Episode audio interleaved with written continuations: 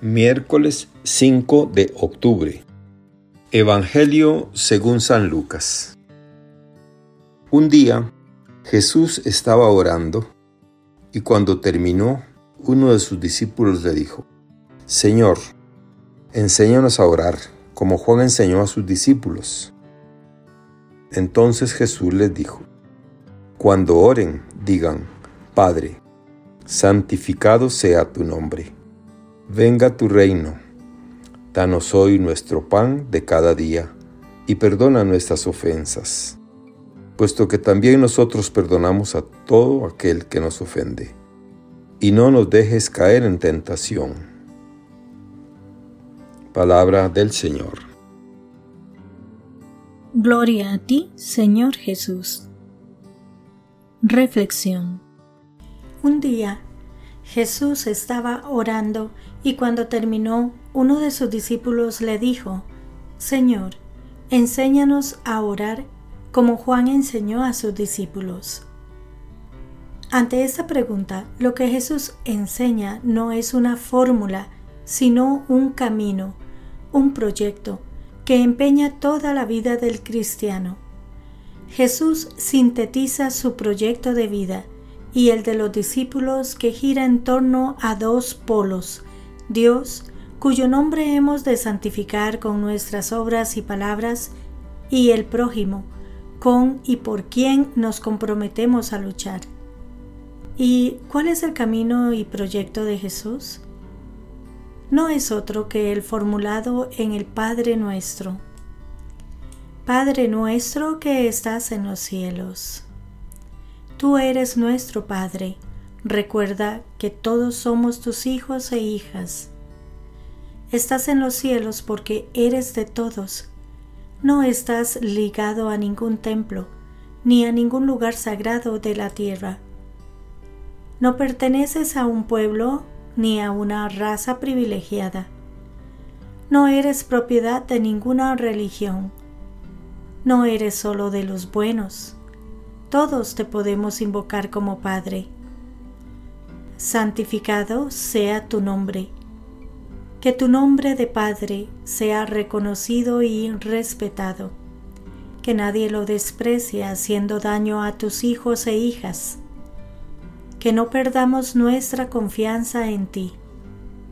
Que sean desterrados los nombres de todos los dioses e ídolos que nos deshumanizan el dinero que nos divide y no nos deja ser hermanos, la violencia que alimenta nuestras guerras, el poder que nos lleva a despreciar a los débiles.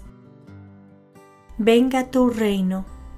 Si tú reinas entre nosotros, reinarán en la tierra la justicia, la igualdad y la paz.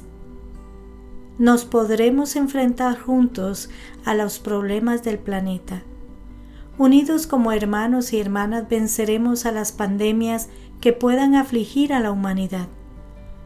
Que no reinen los ricos sobre los pobres, que los pueblos poderosos no abusen de los débiles, que los varones no dominen a las mujeres. Que venga tu reino y reine en la tierra la fraternidad.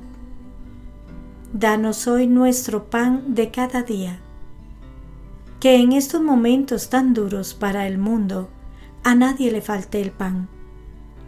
No te pedimos dinero ni bienestar, no queremos riquezas para acumular. Solo te pedimos para todos el pan de cada día.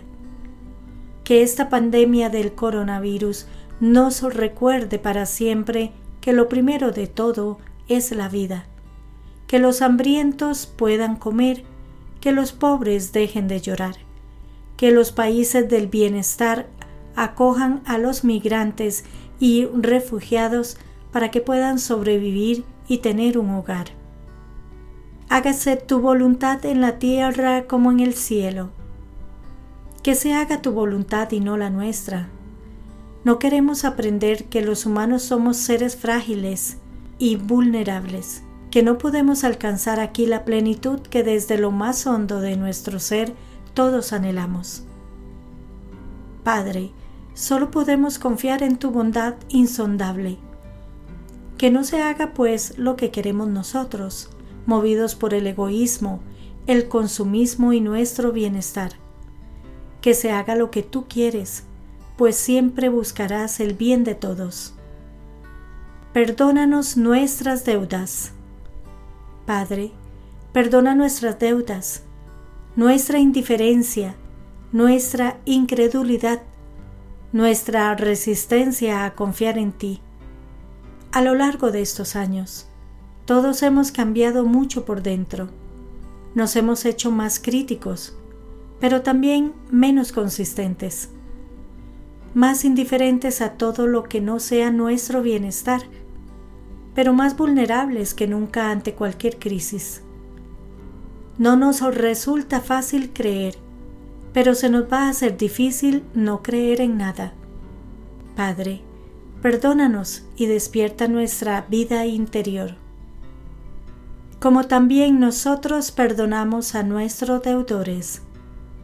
En estos momentos en que vivimos sobrecogidos al descubrir la impotencia que todos sentimos ante ese límite inevitable de la muerte, también nosotros queremos perdonarnos mutuamente unos a otros. No queremos alimentar ni rechazos ni resentimientos contra nadie. Queremos vivir esta dura experiencia como hermanas y hermanos. No nos dejes caer en la tentación. Somos débiles y limitados. Lo estamos experimentando ahora más que nunca. Estamos siempre expuestos a tomar decisiones y cometer errores que pueden arruinar nuestra vida y la de otros. Por eso, no nos dejes caer en la tentación de olvidarte y rechazarte a ti, Padre. Despierta en nosotros la confianza en tu bondad. Te necesitamos más que nunca. Tú puedes abrir caminos para encontrarte con cada uno de nosotros, creyentes y no creyentes, ateos o agnósticos. Que todos podamos sentir tu fuerza callada pero eficaz en nuestro interior y líbranos del mal. Somos responsables de nuestros errores, pero también víctimas. El mal y la injusticia no están solo en nuestras personas, están también en las estructuras y las instituciones, en las políticas y las religiones. Por eso, terminamos nuestra oración con un grito.